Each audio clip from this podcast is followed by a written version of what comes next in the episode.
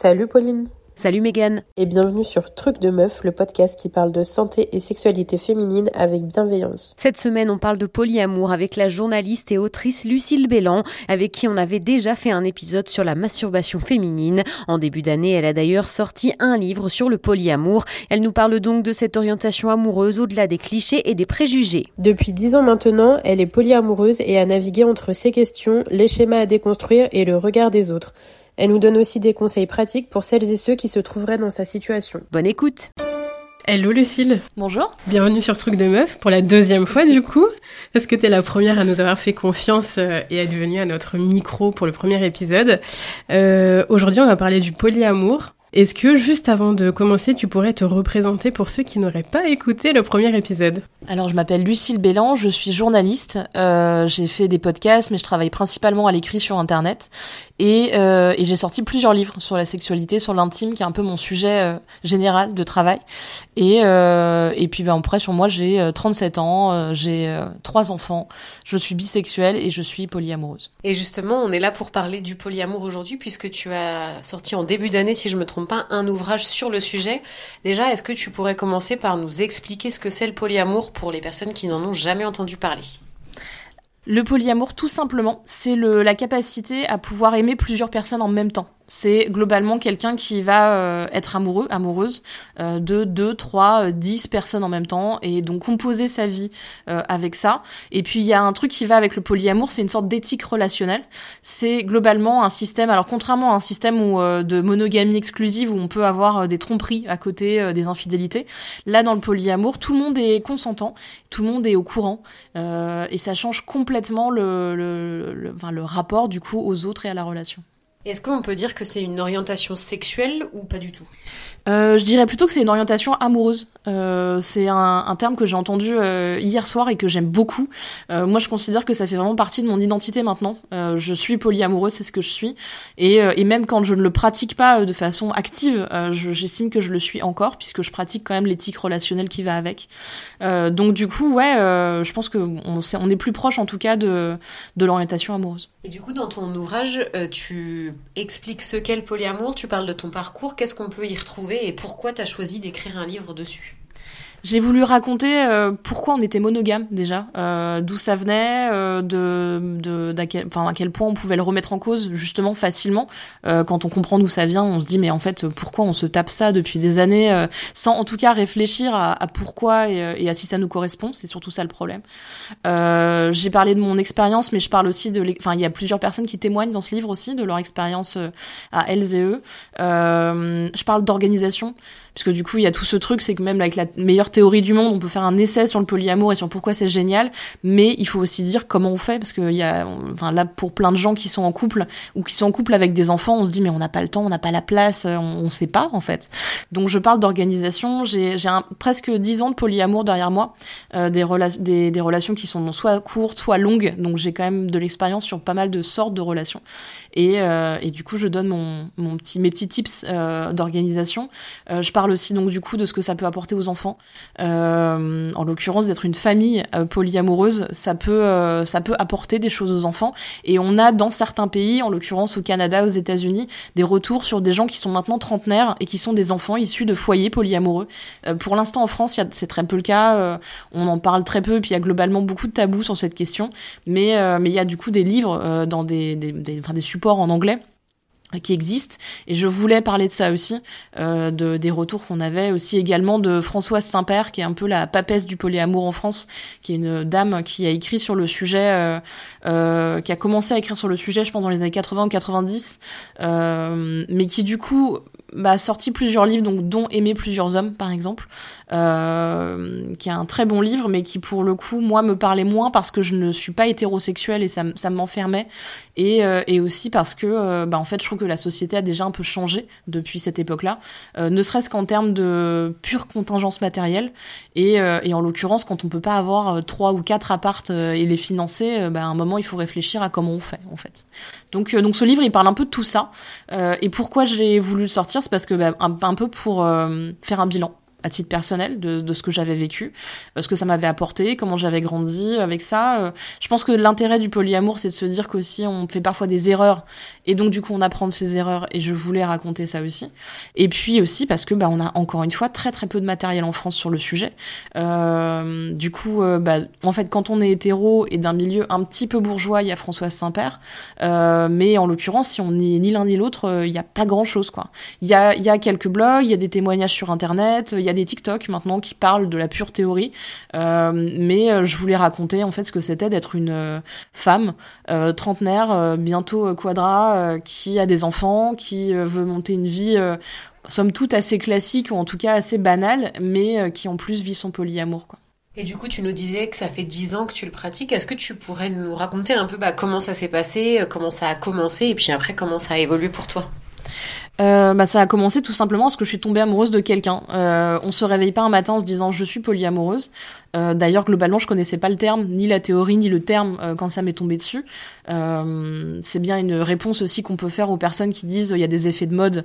En fait, quand ça m'est tombé dessus, j'avais vraiment zéro effet de mode déjà de base. Et en plus, je ne savais pas que ça existait. Mais j'étais donc mariée avec un homme. Euh, je venais d'avoir mon deuxième enfant et, euh, et j'ai commencé à parler avec une femme sur Twitter euh, que j'ai trouvé très drôle. On a parlé, puis parlé, puis on est passé en DM et puis après il y a eu de la séduction. Et j'ai décidé de la, la, voir en vrai. Quand on s'est vu en vrai, donc on a passé une soirée, une nuit ensemble, avec le consentement de mon mari à l'époque. Euh, et puis le lendemain matin, j'étais convaincue que j'étais amoureuse d'elle ou je commençais à tomber amoureuse d'elle, en plus d'être amoureuse de mon mari. Et j'ai été très déstabilisée, ça a été très dur parce que je ne savais pas si ça voulait dire qu'il fallait que je quitte mon mari. Euh, ou si euh, si j'étais en train de faire de la merde en fait ou si j'étais en train de me mentir ou si j'étais en train d'exploser mon modèle familial parce que j'avais quand même des enfants petits c'était très très bouleversant pour moi à cette époque. Et euh, j'ai eu une grande conversation avec mon mari à cette époque-là, enfin même le jour même en fait. Et, euh, et mon mari m'a dit euh, Je te prends au sérieux, je prends tes sentiments au sérieux. je pense que c'est vrai ce que tu es en train de vivre et, et je pense qu'on peut se donner les moyens de le, de le faire, de le vivre. Donc je vais t'accompagner et on va faire ça ensemble. Et, et j'ai eu une discussion évidemment avec la jeune femme qui était concernée aussi de l'autre côté, qui a trouvé pareil que c'était une bonne idée, qu'on pouvait le faire. Euh, et, et, cette histoire a duré 6-7 euh, mois. Du coup, de son côté, ton mari, il avait déjà une des expériences dans ce sens-là où, c'était vraiment très nouveau et là, c'est vraiment le la compréhension, l'écoute et tout ça qui permettent que ça soit possible? Alors pas du tout. Hein, c'était, euh, enfin exactement comme moi, c'est-à-dire que lui s'est construit dans un modèle très classique euh, avec une relation longue avant qu'on se mette ensemble, euh, qui s'arrête et puis du coup nous on se construit un peu sur les les cendres de ce qu'il y avait avant. Je pense que c'est ça qui a joué en fait. C'est que quand on s'est mis ensemble, on sortait tous les deux d'une relation longue qui marchait plus et dans laquelle les deux, on avait continué à essayer de la faire durer, à essayer de sauver les meubles, à essayer de, ce qui fait du mal en fait, ce qui fait du mal à tout le monde. Et donc, euh, quand on se met ensemble, on se met ensemble en se disant on sera pas comme ça, on fera pas ça et on se fera pas vivre ça. Et on surtout on va continuer à se parler. Donc en fait, je suis tombée enceinte très très vite quand on s'est mis ensemble, je suis tombée enceinte au bout de 15 jours. Euh, et à ce moment-là, on a pris la décision parce qu'on savait pas si on s'aimait euh, si fort qu'on allait rester ensemble toute la vie ensemble. On savait pas euh, si notre histoire d'amour allait durer. Par contre, on savait qu'on voulait être des coparents ensemble. Et donc ça, c'est toute une logique de relation. Dès le départ, on s'est dit, on va se parler, on va construire ensemble et, euh, et on se mentira pas, quoi. Mais encore une fois, c'était pas dans le cadre d'une discussion sur le couple libre une discussion sur le polyamour. C'était juste, euh, on a conscience qu'on peut avoir un coup de cœur en dehors de notre histoire parce qu'on l'a vécu, sinon on serait pas ensemble. Et, euh, et du coup, bah, on, se, on se le dira et, et, on, on, avisera quoi. Comment ça se passe pour toi du coup, euh, psychologiquement, moralement, quand tu te rends compte que tu es en train de tomber amoureuse de cette femme et que tu es avec aussi ton mari Est-ce que tu te fais accompagner est-ce que juste tu te fais confiance et tu te dis euh, c'est cool ce que je suis en train de vivre et puis euh, on verra comment ça se passe? Je pense que les premiers jours j'ai fait que pleurer. Je pense que vraiment, du moment où j'ai quitté l'appart, je me souviens précisément du moment où j'ai fermé la porte de l'appart de cette jeune femme pour retourner chez moi. Fallait que je prenne un train. Euh, j'ai pleuré de le, moment où la porte se ferme. Dans le train, j'ai pleuré. En arrivant à la maison, mon mari a ouvert la porte, il m'a regardé, j'ai éclaté en sanglots. Enfin, vraiment, pour moi, il y a ce truc de, euh, je suis en train de, de, tuer ma vie. Vraiment, j'étais en train de me dire, on va me prendre mes enfants. Euh, je, je, suis en train d'exploser mon couple que j'essaye de faire marcher depuis. Euh, donc c'était trois ans à l'époque. Enfin, vraiment, j'étais, euh, j'étais dévastée. Quoi. Je me suis dit, mais tu vas encore tout, tout gâcher en fait. Donc euh, j'étais pas bien. Clairement, j'étais pas en kiff. même si je sentais le sentiment amoureux grandir et donc c'était quelque chose de positif, mais j'étais pas du tout en kiff à ce moment-là, donc pas capable de l'entendre. Et je me suis pas fait accompagner parce que je me suis dit que c'était déjà bizarre en fait.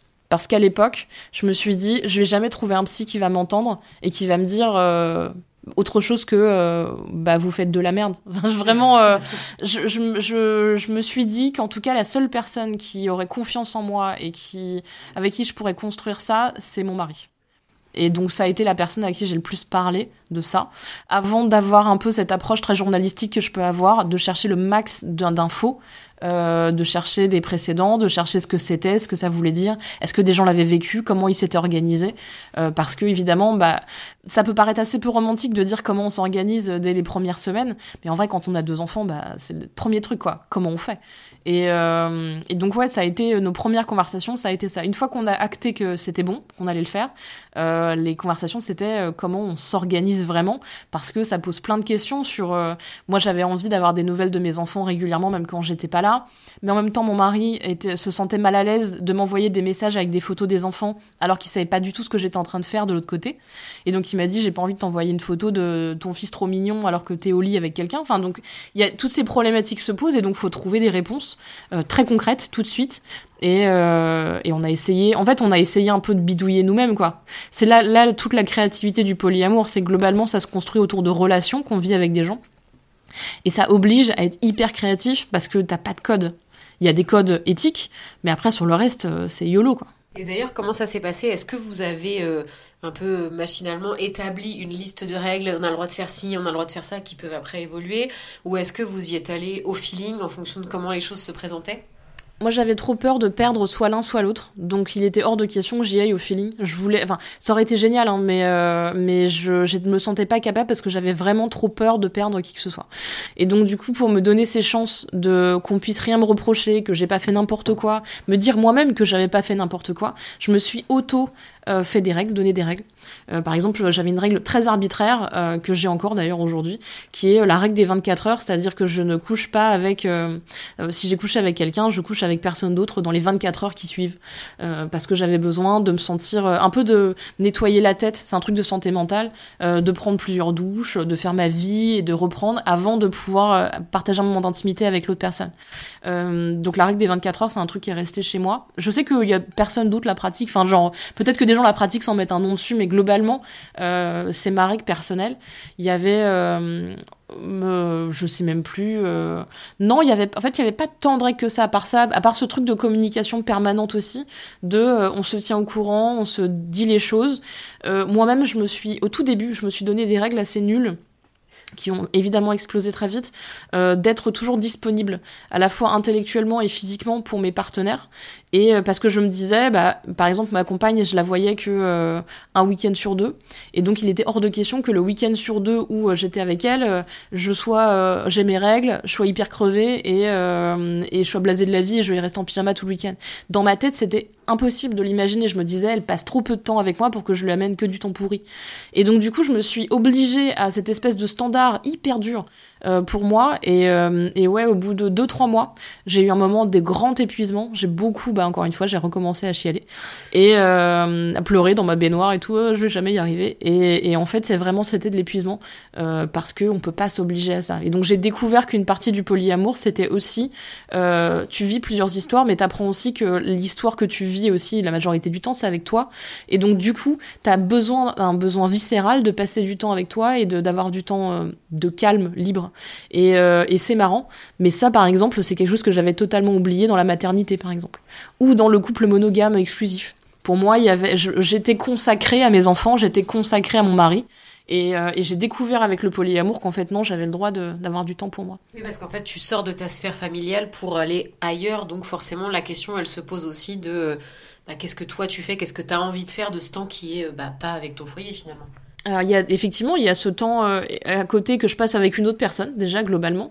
Euh, il y a la culpabilité de se dire mais du coup à la maison on s'occupe d'enfants, on change des couches, euh, c'est la vie courante de base de parents d'enfants petits. Et moi d'à côté quand je pars le week-end, je vais faire la fête, on sort, on va danser. et je trouvais ça un peu injuste et c'est vrai que pareil au début, bah il y a eu une grande réflexion dans ma, à me dire ah en fait c'est pas juste, euh, euh, peut-être que c'est pas bien. Et en fait euh, après on réfléchit et on se dit mais en fait les relations elles ont pas commencé en même moment. On vit pas les mêmes choses avec tous les gens et on peut pas avoir cette égalité parfaite de mood, d'activité, de choses comme ça. Et en fait, l'important c'est l'amour. Euh, donc, euh, donc ça, ça m'a, c'est un truc que j'ai dû déconstruire en cours de route. Mais cette première relation, elle a servi beaucoup à ça malheureusement. Elle a servi à beaucoup de déconstruction euh, parce que c'était nécessaire, parce qu'il fallait le faire. Euh, ça a été un peu le crash test malheureusement euh, parce que du coup, ça a fait que cette relation n'a pas pu durer. Mais, euh, mais de toutes ces choses que je croyais évidentes de euh, si je vis deux histoires, bah du coup il faut qu'elles soient à la même intensité, euh, donc une égalité parfaite qui est impossible. Euh, si si je suis en dehors de la maison, je suis forcément avec ma compagne et donc je ne suis pas toute seule à un café ou machin parce que pourquoi j'aurais en plus le droit d'avoir du temps toute seule? Ce serait quand même méga déconnant de ma part de demander un truc pareil. Il y a toutes ces choses là, ça a été des déconstructions dans la douleur parce que ce qu'il faut dire aussi, c'est que bah, c'est assez douloureux de déconstruire des choses. Euh, on remet en cause son éducation, on remet en cause ce qu'on a fait sur des années. On se dit qu'on a, bah, du coup, on a fait de la merde en fait. Euh, vraiment, enfin, quand on déconstruit, souvent, on se rend compte qu'on déconstruit des choses qui nous vont pas. Et, euh, et ça a été, ça a été une période assez, à la fois très heureuse avec des vrais moments de joie partagés avec mon mari, ma compagne, qui sont devenus très amis à ce moment-là, et donc du coup qui ont fait qu'on a pu partager des moments ensemble géniaux. Et à côté de ça, dans ma tête, ça charbonnait tout le temps de euh, mais du coup, ça vient d'où ce que tu fais? Pourquoi tu t'obliges à ça? Pourquoi tu te sacrifies comme ça?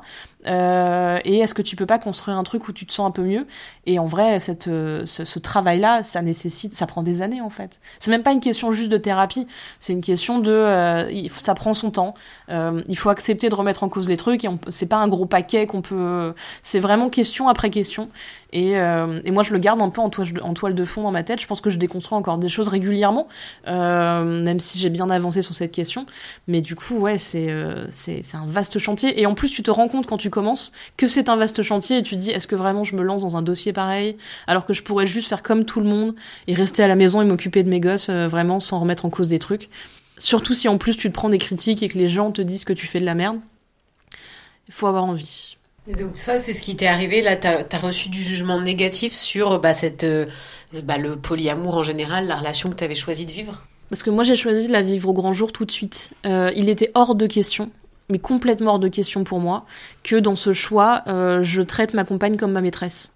J'aurais pu, on m'a beaucoup dit, on m'a dit, mais pourquoi tu le fais Enfin, tu peux le faire, mais fais-le en mode caché, quoi. mes parents, par exemple, ils m'ont dit tout de suite, ils m'ont dit, mais vraiment, est-ce qu'on a besoin de savoir ça Et, euh, et c'était pas les seuls à m'avoir dit ça. Les gens m'ont dit, mais en fait, fais comme tout le monde. Genre vraiment, t'as pas besoin de le raconter, quoi.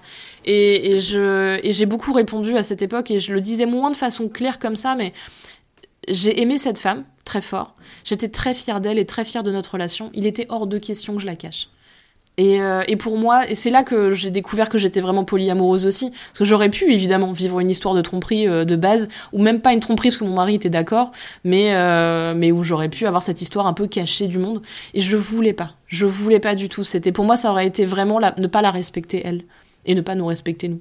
Donc euh, donc ça a été tout de suite très clair pour la majorité des gens. Il y a eu plusieurs euh, un peu coming out successifs à différents milieux, euh, dans la famille, dans les amis, au milieu, dans le milieu du travail. Alors vous allez vous dire, on se lève pas un matin en disant bon alors maintenant aujourd'hui je l'annonce à cinq nouvelles personnes.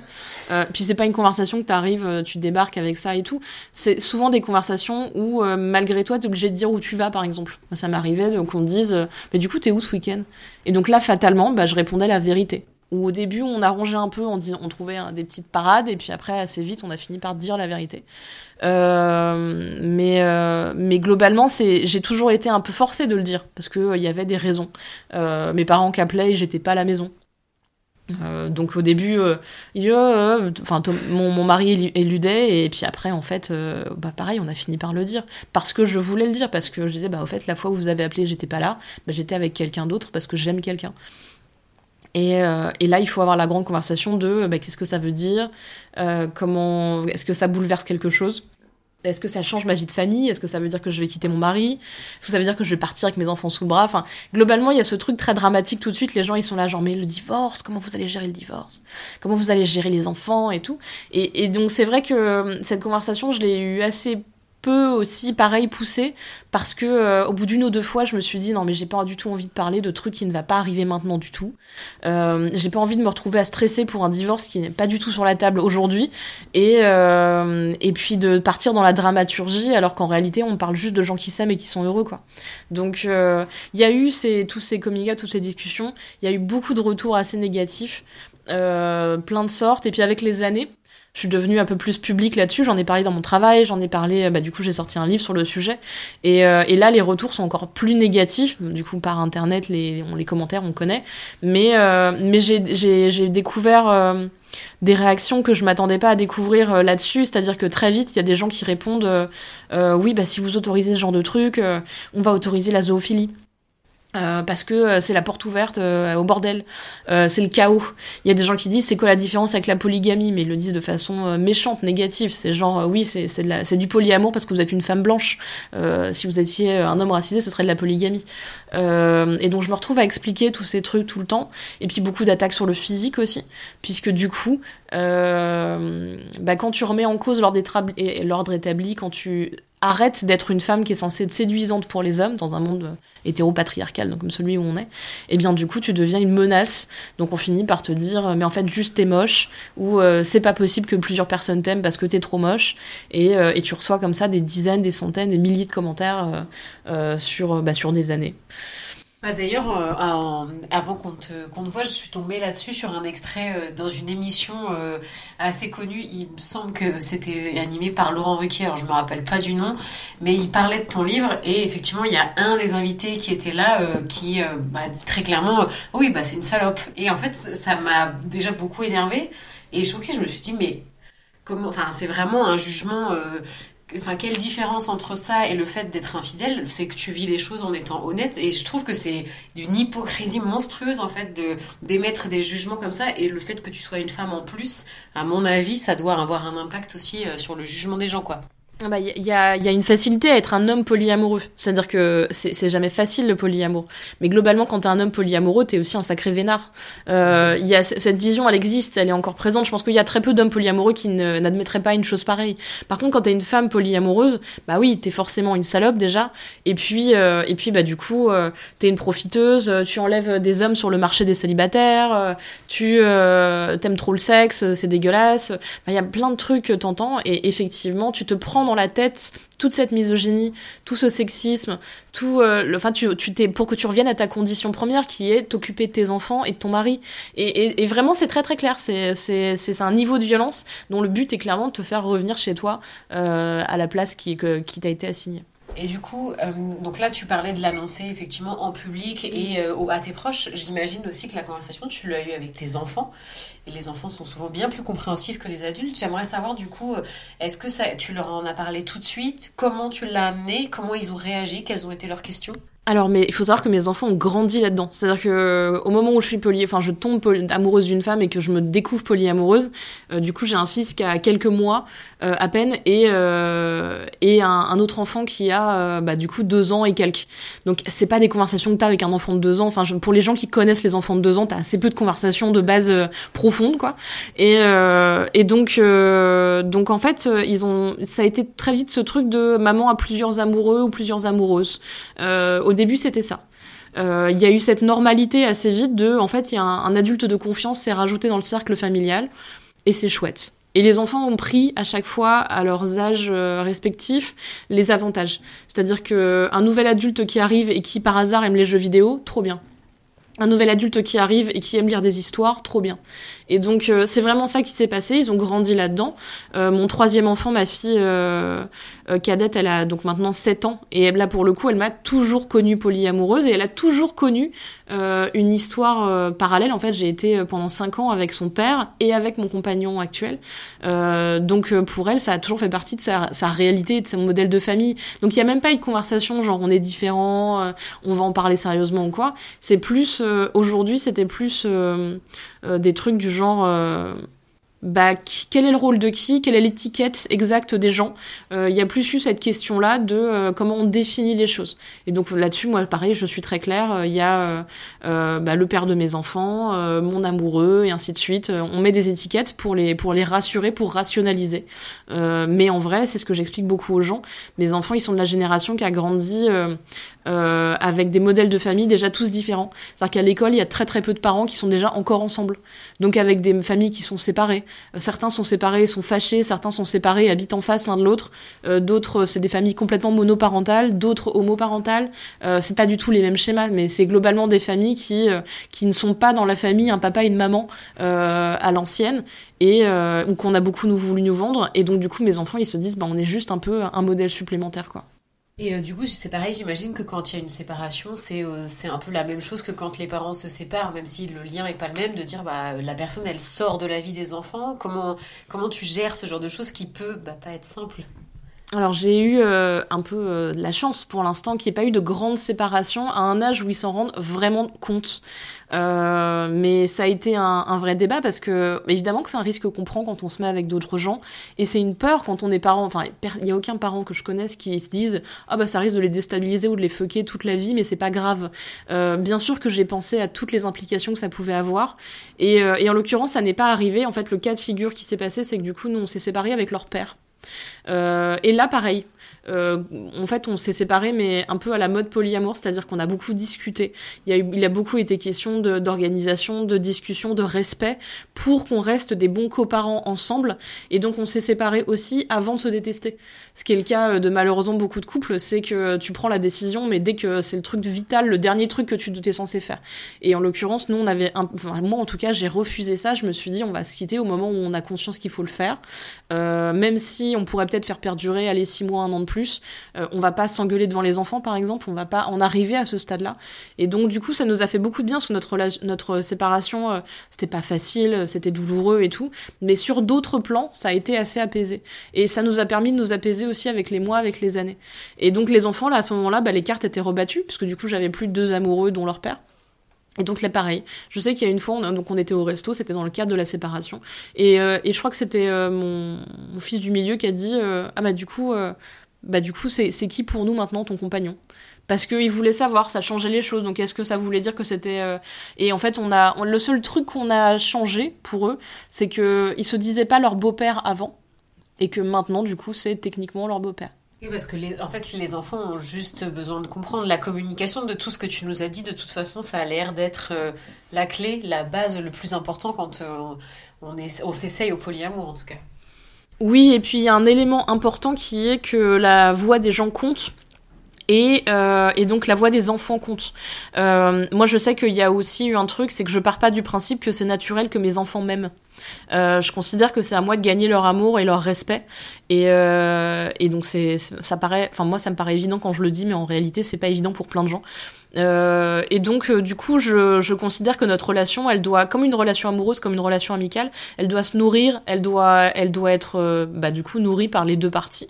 Donc, en fait, aujourd'hui, on arrive à une relation où on se respecte en tant que personne pour plein de, pour plein de trucs. Ça peut aller de, il me demande comment je vais, il me demande vraiment parce que ça, parce qu'ils s'en soucient, ou moi aussi de l'autre côté. Ça peut être aussi bah, le fait qu'ils aient pas peur de me parler des choses quand il se passe un truc important dans leur vie.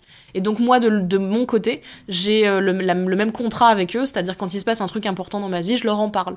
Alors à chaque fois avec le niveau de langage qui va avec l'âge de l'enfant, euh, mais globalement, euh, c'est c'est hyper important en fait cette communication et ça l'est aussi avec les membres les plus petits, les plus jeunes de la famille. C'est pas qu'un truc d'adulte, c'est un truc de modèle de famille en fait, ce qu'on appelle le polycule qui est euh, en gros la famille recomposée, polyamoureuse, avec toutes les, les compagnes, les compagnons qui s'ajoutent. Moi, je considère, c'est très personnel, mais je considère que toutes les formes d'amour ont leur place dans le polycule qu'elle soit amicale, qu'elle soit euh, familiale. Et donc, euh, du coup, je reconstruis mon polycule avec ça, parce que pour moi, l'amour, qu'il soit amical, amoureux, sentimental et, et, et filial, c'est le même matériau, c'est la même chose, quoi. Et il y a les mêmes, les mêmes comment les mêmes implications à chaque fois. C'est-à-dire que les relations, tu peux pas les laisser comme ça et estimer qu'elles te sont acquises pour toute la vie. C'est des relations qu'il faut qu'il faut faire grandir, qu'il faut développer et, et qu'il faut et c'est des gens qu'il faut respecter, ce qui est hyper important. Ça paraît, enfin encore une fois, ça me paraît des évidences à dire, ça me paraît des trucs hyper gros, mais en réalité, ouais, on se rend compte que la, bah déjà on considère que les enfants ils sont censés nous aimer alors que voilà, euh, ils nous, ils sont censés nous respecter alors qu'ils nous connaissent pas du tout en tant que personne. Ils savent pas ce qu'on aime dans la vie, ni ce qu'on n'aime pas, ni ce qu'on ressent. Euh, il y a plein de gens, plein d'adultes qui estiment que c'est vraiment pas du tout à leurs enfants de savoir ce qu'ils ressentent, alors que je trouve que c'est important pour les enfants de dire tu peux exprimer ce que tu ressens et du coup moi je ferai pareil en retour. Euh, et il y a plein de gens aussi qui estiment que bah, quand t'es en couple monogame exclusif, bah en fait après t'es posé pour la vie et on remet jamais en question le truc et, et on n'en discute pas au fur et à mesure. Et aussi tu finis par perdre tes amis au fur et à mesure parce que pareil les amis sont moins importants que ta relation euh, amoureuse. Il y a, ce truc comme ça très codifié du, de, la famille, du couple qui est hyper enfermant et que le polyamour bah, explose un peu en remettant euh, sur la table toutes les relations qu'on puisse avoir et toutes les formes d'amour qu'on puisse avoir. Pour revenir un petit peu euh, sur euh, les enfants et comment vous avez fonctionné avec eux en tant que toi par exemple en tant que polyamoureuse, question toute bête mais par rapport à l'école par exemple, comment ça se passe? Est-ce que je sais pas vraiment très bêtement une fête d'école est-ce que vous y allez tous ensemble? Ou est-ce que, par exemple, les enfants ont déjà eu des soucis ou des regards pas forcément bienveillants de la part euh, d'autres familles, par exemple? Et comment vous les accompagnez par rapport à ça? Alors, on n'a jamais vécu le cas de figure euh, de, de malveillance, de harcèlement scolaire, de choses qui pourraient arriver, euh, de familles qui jugeraient, alors qu'on s'est jamais caché de ça. Euh, on s'en est jamais caché médiatiquement de base, mais aussi à titre personnel, c'est-à-dire que pendant les anniversaires d'enfants, le truc où t'as tous les enfants qui courent chez toi et qui te démontent ta maison, euh, on a toujours été trois adultes tout le temps on a eu cette relation longue euh, ensemble, euh, on était trois adultes à la maison et c'est vachement plus pratique. C'est-à-dire que plus t'as d'adultes et mieux ça se passe, quoi. C'est une réalité. Euh, fête d'école, pareil. bah en fait c'est con, hein, mais j'ai trois enfants et du coup bah avoir trois adultes c'est quand même super pratique. Ça c'est quelque chose de vachement valorisé dans une société le fait que ce soit juste aux parents de s'occuper de leurs enfants. on dit alors on dit des trucs comme il faut un village pour élever des enfants et tout machin, mais dans la réalité des faits c'est souvent les mères toutes seules. Euh, et c'est un truc que tu découvres quand tu quand tu as des enfants, tu te dis ah bah j'aurai les grands-parents, les amis, tout le monde te dit je viendrai aider, mais en fait au final tu te retrouves vraiment beaucoup toute seule. Et, euh, et le polyamour m'a permis de, retrouver ce truc de bah, de modèle presque village. Euh, alors un petit village, hein, on était trois, hein, mais mais c'est quand même une différence, ça fait une vraie différence au quotidien. Et, et je l'avais lu en fait ça assez vite dans mes recherches. Du coup j'avais trouvé des des adultes euh, euh, issus de foyers polyamoureux qui racontaient leur expérience et qui disaient à quel point ça avait ça leur avait apporté d'avoir plus d'adultes de confiance dans leur vie, qu'il n'y avait pas juste leurs parents qui peuvent parfois être faillibles, en qui avoir confiance, il y avait aussi bah, du coup les gens du polycule et que quand euh, ils étaient en crise d'ado, quand il y avait un problème et tout, ils allaient claquer la porte de chez eux pour aller chez un autre adulte du polycule pour pouvoir parler. Et il y avait toujours un adulte à qui parler. Et quand j'ai lu ces choses-là, je me suis dit, mais c'est ça que je veux, c'est ce modèle-là que je veux en fait pour mes enfants. Et, euh, donc du coup, c'est quelque chose qu'on a qu'on a essayé de faire perdurer, enfin, et qu'on fait perdurer encore aujourd'hui, quoi. Euh, on avait une famille recomposée avant d'avoir une famille recomposée techniquement. Et, euh, donc non, il n'y a pas eu de, mauvais regard. Il y a eu des conversations parce que les petits enfants comprenaient pas. Je crois qu'en en primaire, en petite primaire, il y a eu des enfants qui ont dit mais du coup ta maman si elle a un amoureux c'est qu'elle aime plus ton papa. Et donc du coup conversation à la maison de est-ce que j'ai mal compris un truc euh, et on remet les choses à plat. Mais, mais rien de non rien de méchant. Euh, ça aurait pu hein, évidemment, mais euh, mais on, voilà on, on a pris ce risque-là. Et je pense que ça a payé. Il n'y a aucun parent qui a dit tu n'as pas le droit d'aller à l'anniversaire de ces enfants-là parce qu'il y aura trois adultes. Vraiment, je, je n'ai aucun souvenir de gens qui étaient choqués de ça. Et au fait d'école, en fait, au contraire, tous ces gens qui se fantasment le polyamour, qui disent euh, c'est des gens qui font des grandes partouzes, euh, il y a ce truc très sexualisé tout de suite dans, dans l'image qu'on en a.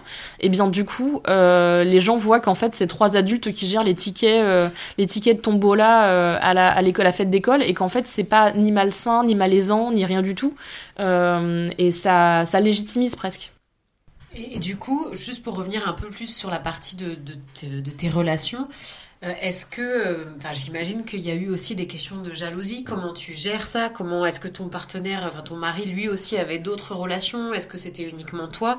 Parce qu'il y a, comme tu disais, bah, plus de personnes, donc plus de sentiments aussi à, à gérer en même temps.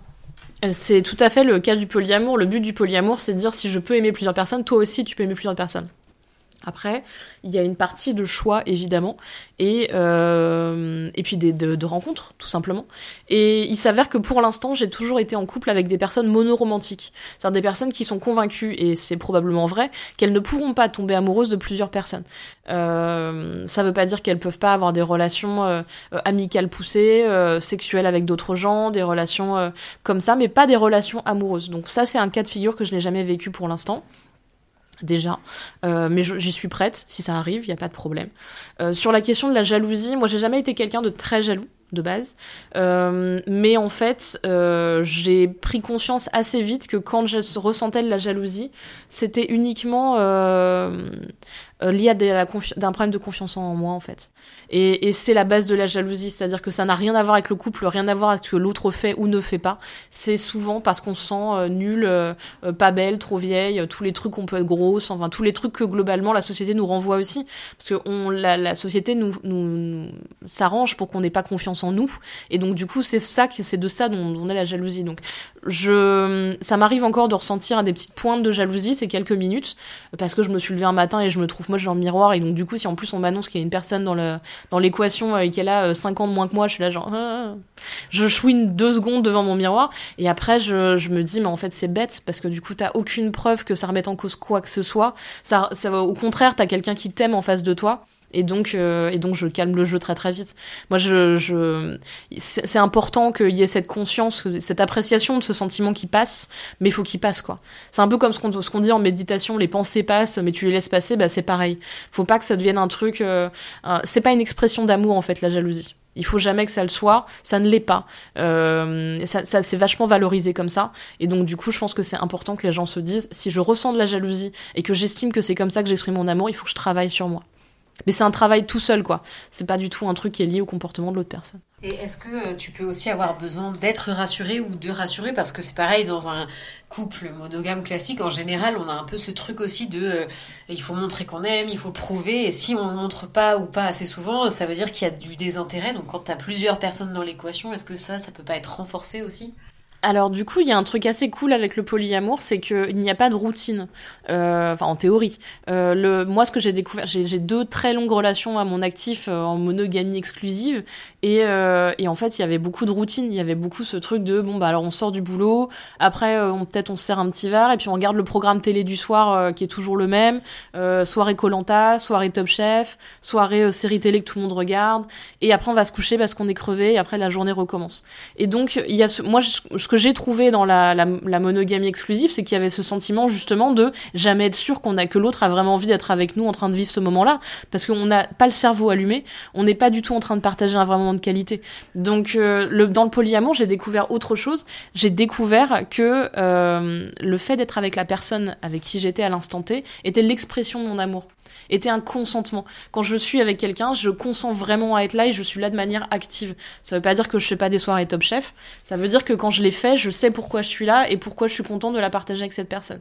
C'est pas 100% du temps. Il y a des moments où on est fatigué, il y a des moments où voilà, c'est comme ça. C'est c'est normal d'être faillible, mais globalement c'est ça. Moi, quand j'étais euh, avec deux relations euh, à 100%, euh, ben justement, je faisais l'effort conscient de me dire, je pars de cette maison pour aller vers l'autre maison. J'allais toujours vers quelqu'un et, euh, et, donc du coup, la personne quand j'étais là savait que je l'aimais et que j'étais heureuse d'être là en fait.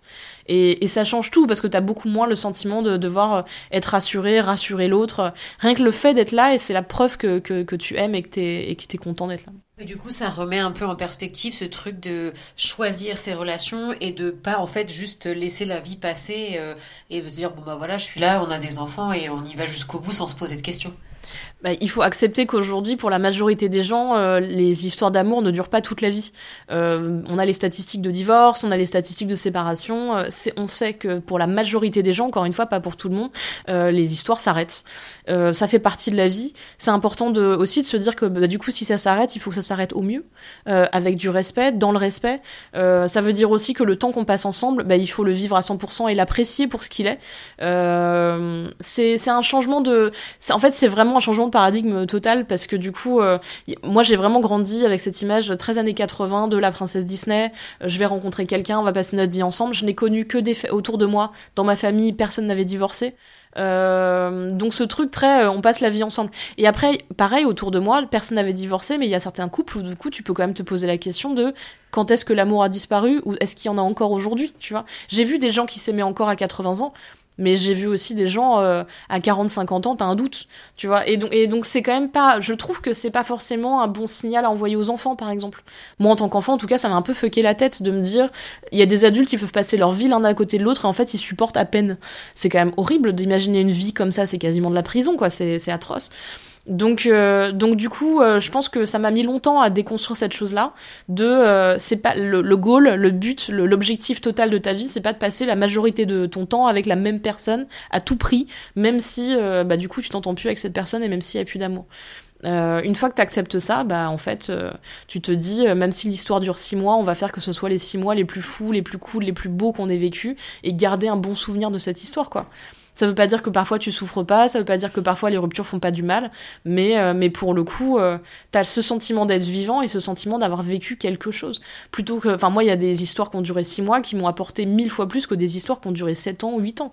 Donc, euh, faut voilà, c'est aussi ce rapport-là aux choses, aux gens, euh, de essayer de donner le meilleur de toi-même et essayer de prendre aussi, enfin d'avoir ce truc de, de vrai, de conscience de, de, ce qui se passe et de la relation et pas juste bon bah alors ça y est, on s'est installé ensemble, je mets mes chaussons et, euh, on est parti pour les 50 prochaines années quoi. C'est pas du tout le, le, même, le même, la même façon de voir les choses. Aujourd'hui, Lucille, tu as euh, pas mal d'années d'expérience euh, en polyamour. Qu'est-ce que tu conseillerais à quelqu'un qui se rend compte qu'il tombe amoureux d'une autre personne, enfin qu'il aime plusieurs personnes, et qui n'a pas forcément un partenaire qui est réceptif à ça? Euh, est-ce que toi, tu as des tips à donner euh, Peut-être que tu en as parlé dans ton livre du coup et que tu pas forcément envie de tout dévoiler euh, à notre micro. Mais est-ce que oui, enfin, tu aurais des conseils à donner est-ce que on force la chose, même si je pense pas que ce soit forcément la bonne solution, ou est-ce que il y a des choses à faire, à expliquer, parce que c'est peut-être aussi, enfin, tu nous diras ce que tu en penses, mais peut-être euh, des angoisses aussi qui font qu'on n'est pas ouvert à ça et que on peut être complètement freiné et dire à la personne je suis pas d'accord je, je comprends pas ce qui est en train de se passer pour toi. Euh, qu'est-ce que tu pourrais euh, conseiller du coup pour ces personnes là euh, je pense que c'est important de.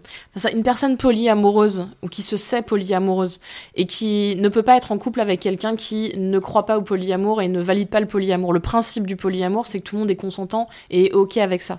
Donc, euh, déjà, il y a ce problème, c'est un peu ce deal breaker euh, important. Après, quand on se découvre polyamoureux, qu'on est déjà en couple et que la personne en couple n'en a jamais entendu parler non plus et qu'elle comprend pas pourquoi ça lui tombe sur la tête comme ça, ce qui est tout à fait compréhensible et normal, je pense qu'il faut expliquer que euh, bah, du coup c'est un cheminement qu'il faut faire à deux, qu'on peut accompagner ce cheminement euh, et pas qu'on impose quelque chose. Euh, il y a la question de, par exemple, on peut partager des livres. Il y a des, y a, on peut déjà commencer par lire La salope éthique, qui est un livre référentiel sur les rapports amoureux, même malgré son titre, qui peut bloquer certaines personnes. C'est vraiment un livre brillant sur les rapports éthiques et amoureux. on peut, en fait, on peut rencontrer d'autres polyamoureux. Il y a quelque chose qui s'appelle les cafés polis. C'est des apéros dans, dans les grandes villes de France. Il y en a euh, de personnes qui se retrouvent juste pour parler d'expérience, parler euh, de ce qu'elles ont vécu, donner des conseils, euh, prendre des conseils. Et donc si on est débutant là-dedans, qu'on sait pas du tout comment ça se passe, ben on peut aller dans ces cafés, se présenter, donner son, son, cas de figure en fait presque, et, et voir ce que les gens ont à nous dire là-dessus. C'est, il y a vraiment cette force du collectif dans le polyamour importante. Il y a des comptes Instagram, on peut envoyer des messages à des gens. Il faut pas hésiter en fait, il faut pas se laisser être tout seul. Moi, à mon époque, j'étais vachement toute seule. J'avais une seule personne que je connaissais polyamoureuse, c'était une personne qui était artiste dans le tatouage, dans un milieu hyper trendy, machin, dans lequel moi je n'étais pas du tout là-dedans. Donc en fait, je me disais, c'est pas pour les gens comme moi. Bah, en fait, il faut se dire que ça concerne tout le monde, euh, enfin toutes les franges de la société en tout cas, euh, tous les aussi. Et, euh, et, du coup, il faut pas hésiter à aller parler à ces personnes quand elles ont, quand elles en parlent sur les réseaux de manière ouverte. Il y a aussi la BD de Cookie Calcaire, d'amour et d'eau fraîche. Il y, a, vraiment plein de choses, plein de matériel à différents niveaux, c'est-à-dire d'intellectualisation, de, réflexion là-dessus, pour expliquer qu'en fait c'est pas si grave, c'est même ok. c'est quelque chose qui peut être assez positif pour tout le monde. Euh, après, si la personne en face est totalement fermée, si on est en couple avec quelqu'un qui dit non, non, ça c'est pas du tout pour moi, euh, je suis monoromantique, mais j'accepte pas non plus d'être en couple avec quelqu'un qui n'est pas comme moi, euh, et ben là, malheureusement, je suis désolée, il y a un deal breaker fort qui est que on peut pas l'imposer, on peut pas faire les choses dans le dos des gens, et, et ça veut dire aussi que cette personne possiblement ne va pas respecter nos autres relations, et ça c'est assez grave aussi. Donc en fait, quand c'est comme ça, bah, je suis désolée, comme dans d'autres cas de figure, bah, on peut pas rester avec les gens. C'est normal, hein, il faut, faut, accepter, faire son deuil de ces choses-là. Mais avant ça, encore une fois, il y a euh, plein de lectures qu'on peut faire ensemble, plein de discussions qu'on peut avoir, euh, plein de gens qu'on peut rencontrer. Et c'est important de le faire ensemble, je trouve, au début, quand on est dans une relation déjà établie, parce que bah, tout le monde va grandir ensemble avec ça. Comme ça, après, ça permet d'avoir les éléments pour prendre une décision, ce que je pense être la meilleure chose à faire. Quoi. Et puis c'est ce que tu disais, en fait, il faut y aller euh, pas à pas et certainement qu'il y a des compromis qui peuvent être trouvés aussi. L'idée, c'est de, comme tu disais, de pas imposer dans un sens ou dans l'autre et peut-être que tu peux trouver un terrain d'entente, quelque chose qui convient un peu à tout le monde. C'est à tout le monde de mettre ses règles. Dans le polyamour, tout le monde est égal là-dessus. Le consentement de tout le monde est important et vaut à la même valeur. Et donc, c'est important de se dire que c'est pas juste le polyamoureux ou la polyamoureuse qui donne les règles, c'est et qui les impose aux autres. C'est à tout le monde de dire, bah, en fait, ma règle à moi, c'est ça. Et il n'y a pas de mauvaise règle. Il n'y a pas de règle super con. Récemment encore, on me racontait que, euh, euh je fais un petit clin d'œil, il y a quelqu'un qui m'a dit euh, que il y a une règle dans un couple, c'était pas dans le même pays. Et, et, ça nous avait fait rire sur le coup, mais je trouve ça génial parce que c'est une règle qui probablement a du sens dans la relation, leur mode de vie. Mais en fait, quand on l'écrit, on se dit, bah en fait, ça, ça paraît super con. Mais il n'y a pas de mauvaise règle. Comme ma règle des 24 heures et ma règle à moi, euh, ça peut être des règles de santé mentale aussi, de se dire, en fait, euh, bah par exemple, je ne veux pas que la personne vienne chez nous, le domicile, le foyer, c'est un truc qui est sacré. Bah ça, c'est tout à fait entendable, par exemple. Il y a mille règles qu'on peut avoir. L'important, c'est encore une fois de les respecter dans le cadre du polyamour comme dans le cadre du couple libre, les règles elles sont là pour euh, bah, permettre un cadre et, euh, et, si on les respecte, on n'est pas dans la tromperie. Par contre, si on commence à faire en dehors des règles euh, qui sont établies, là on est dans la tromperie et là il y a un problème, ce qui est pas du tout du polyamour et ce qui est pas cool dans le cadre du couple libre. Donc je pense que c'est important de se poser au contraire et de se dire quelles sont les règles qui te paraissent les plus importantes pour toi. par exemple, ça peut être aussi l'autre personne. Je me sens pas ok avec le fait que t'es couché avec quelqu'un dans la journée, par exemple. Ça, c'est un truc dans l'autre sens qui peut tout à fait s'entendre. Euh, vraiment, il y a plein de trucs qu'on peut établir. Euh, et puis après, ben, on en fait ce qu'on en veut. C'est-à-dire qu'à l'utilisation, on se rend compte que cette règle-là, elle ne vient jamais sur le tapis parce que le cas de figure n'arrive jamais sur le tapis et c'est pas grave. soit on la garde parce que c'est marrant, soit on la fait sauter. Et puis, euh, et puis, il y en a d'autres qui vont arriver parce qu'il va y avoir des conflits, évidemment. Il va y avoir des petites crises de souffrance, de jalousie, de pics d'émotions. Et là, il faut, pareil, se reposer autour de la table et, euh, et de manière apaisée remettre une règle. Euh, le but de la règle, c'est pas la punition. C'est pas enfermer l'autre, c'est pas bloquer l'autre, c'est pas dire ah bah en fait moi du coup j'ai le droit de t'as mis une règle, du coup je peux en mettre une. C'est pas du tout comme ça que ça marche. Par contre, c'est important ouais, de mettre des règles dans lesquelles on se sent bien et qui vont nous permettre de vivre les choses sereinement. C'est vraiment cette optique-là qu'il faut avoir. Mais il faut pas hésiter à mettre le maximum de règles, justement pour euh, après les enlever peut-être si on n'en a pas besoin en fait. Bah, je pense qu'on a déjà fait quand même un, bon tour et on mettra le lien vers ton, livre et tout ce que tu nous as conseillé. Est-ce que tu aurais quelque chose à rajouter sur le sujet dont on n'aurait pas encore parlé? Moi, je pense que tout ça, il est question d'amour en fait. Et c'est important de le dire aux gens. Euh, le polyamour, c'est pas euh, une mode, c'est pas euh, qu'une question sexuelle, c'est pas, c'est pas quelque chose que, c'est pas une nouvelle forme de version bourgeoise de la tromperie à l'ancienne, vaudevillienne. C'est vraiment une, question d'amour, d'être fier de l'amour qu'on ressent, de fier des relations qu'on a.